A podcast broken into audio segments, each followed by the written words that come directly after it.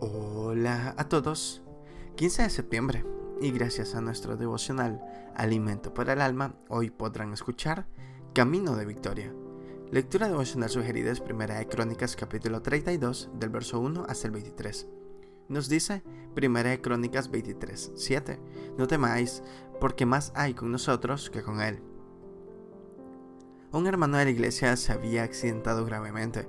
Durante tres semanas se debatió entre la vida y la muerte, mientras que la iglesia intercedía fervientemente por él, y el Señor lo sanó, llevándolo a su presencia.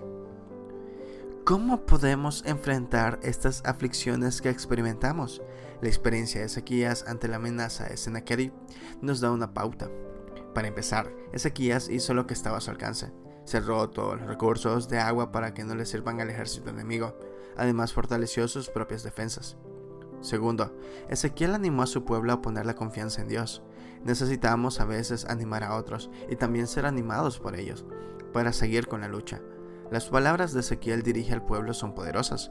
Los problemas y las tentaciones vienen como si fuéramos víctimas indefensas de sus caprichos, pero se olvidan que mayor es el que está en vosotros que el que está en el mundo. 1 Juan 4:4.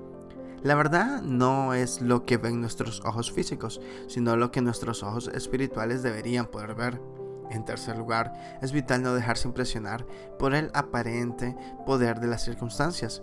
Ellas tienen muchas veces demasiada influencia sobre nosotros, si es que se las concedemos.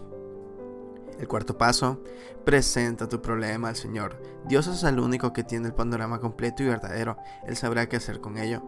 Y finalmente, alaba al Señor, así reconocemos su soberanía y nuestra mirada se enfoca en Él y no en las circunstancias.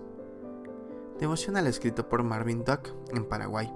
Al engrandecer a Dios, tus problemas se reducen a un tamaño insignificante. Muchas gracias por escuchar.